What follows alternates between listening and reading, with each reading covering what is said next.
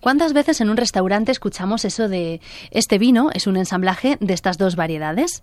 Esas armonías, lo que en el mundo del vino se conoce como coupage, en países como Francia ya bailan juntos en el viñedo, donde variedades como el Merlot o la Cabernet Sauvignon se plantan juntas para que la fortaleza de una compense la debilidad de la otra.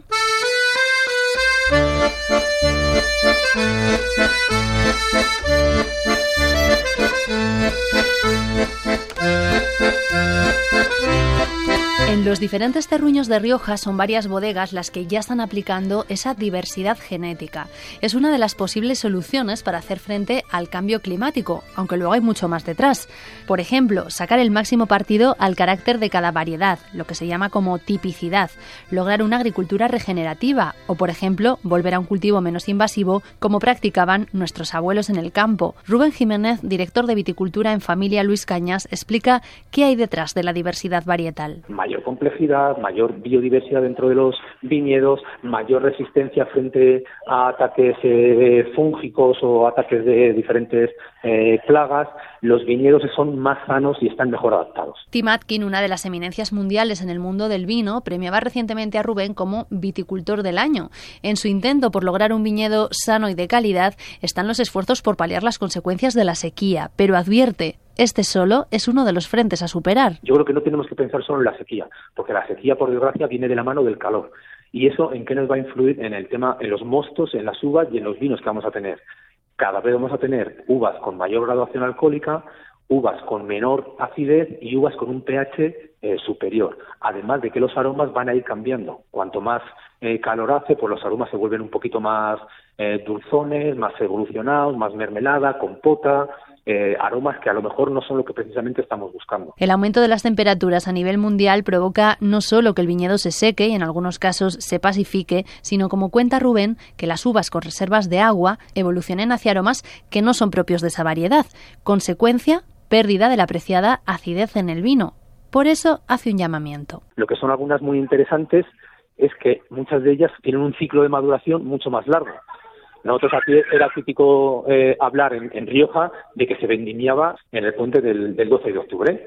¿Por qué? Pues porque te venía un familiar, porque tenía, había tres o cuatro días de fiesta y siempre tenías algún amigo que te podía echar una mano y tradicionalmente se vendimiaba siempre en el puente. Eso hoy es impensable. Es decir, recuperar variedades de ciclos más largos que permitan vendimiar como antes en el otoño y así equilibrar con más frescor y acidez los vinos que maduran antes. Luego está la conducción del viñedo, otra de las soluciones que en bodegas como esta aplican para paliar la sequía y lograr así vinos más estructurados. La clave, el vaso. A partir de ahí, en Luis Cañas han tirado de creatividad. Nosotros hemos ideado un sistema en el que con ayuda de, unos alambres somos capaces de mantener un espesor fijo y continuo en los vasos, separándolos lo que a nosotros nos parece lo más interesante para que las uvas no se toquen unas con otras y volvamos a tener ese microclima eh, lumínico y a nivel de racimo y a nivel de hoja, que es lo que hace que, insisto, cuando los vasos están bien conducidos y son vasos viejos y anchos, para mí imbatibles.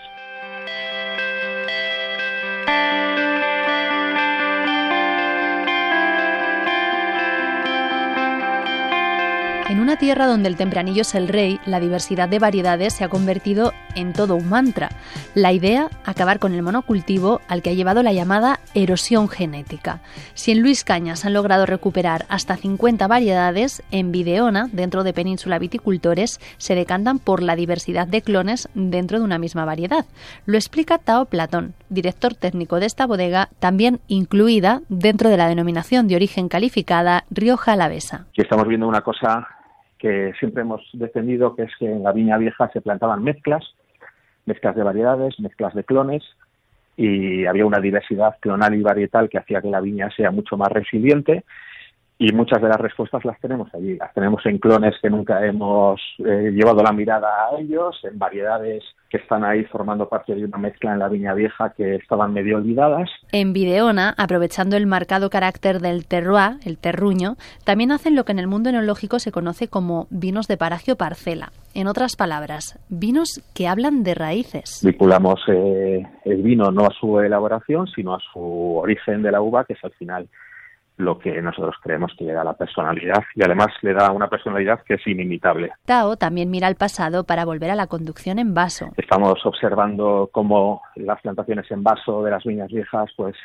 se desarrollan mucho mejor en estos climas que las espalderas, que es un sistema de conducción que se importa de climas más húmedos por el simple hecho de que el coste permite mecanizar y ahorrar costes. ¿no? Estamos viendo que como se plantaba antes en, en vaso pues resiste mucho mejor. Soluciones para combatir la garra de la sequía en el viñedo y hacerlo más resiliente.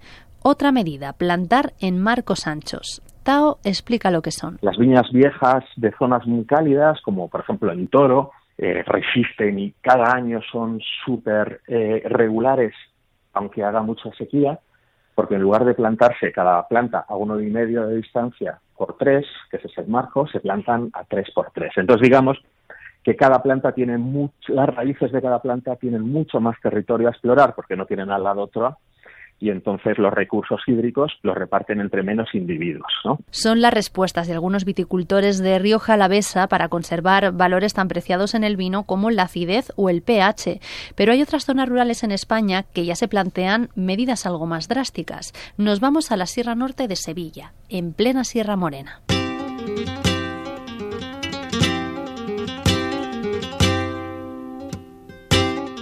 Yo creo que todo está eh, en, adaptarse a, lo, a que esto no va a cambiar, a que esto va a continuar tal como está y una de las opciones sería sería subir en altitud.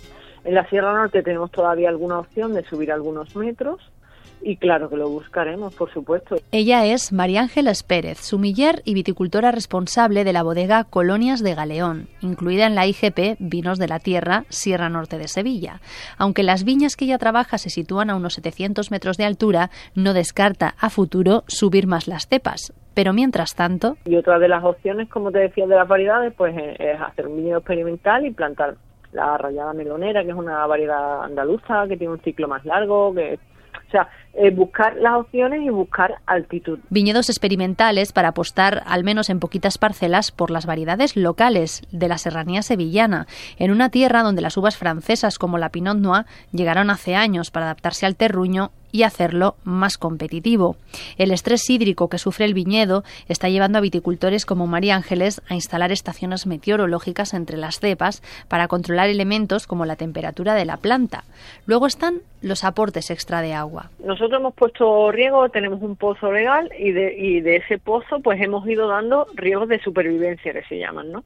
tengo una ola de calor, eh, tengo esta, esta variedad que está terminando de madurar, necesito que no me pare la maduración y no se me estrese. Y le da riesgos de supervivencia tres, cuatro días antes de que venga la ola de calor. A futuro, María Ángeles se plantea comprar bobal con una maduración más tardía para buscar el equilibrio en sus vinos y compensar así otras variedades menos resistentes.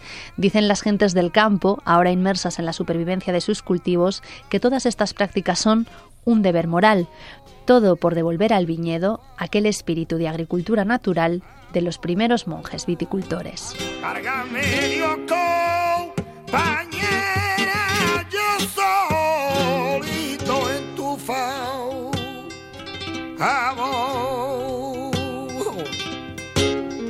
Lara Villanueva, Radio 5, Todo Noticias.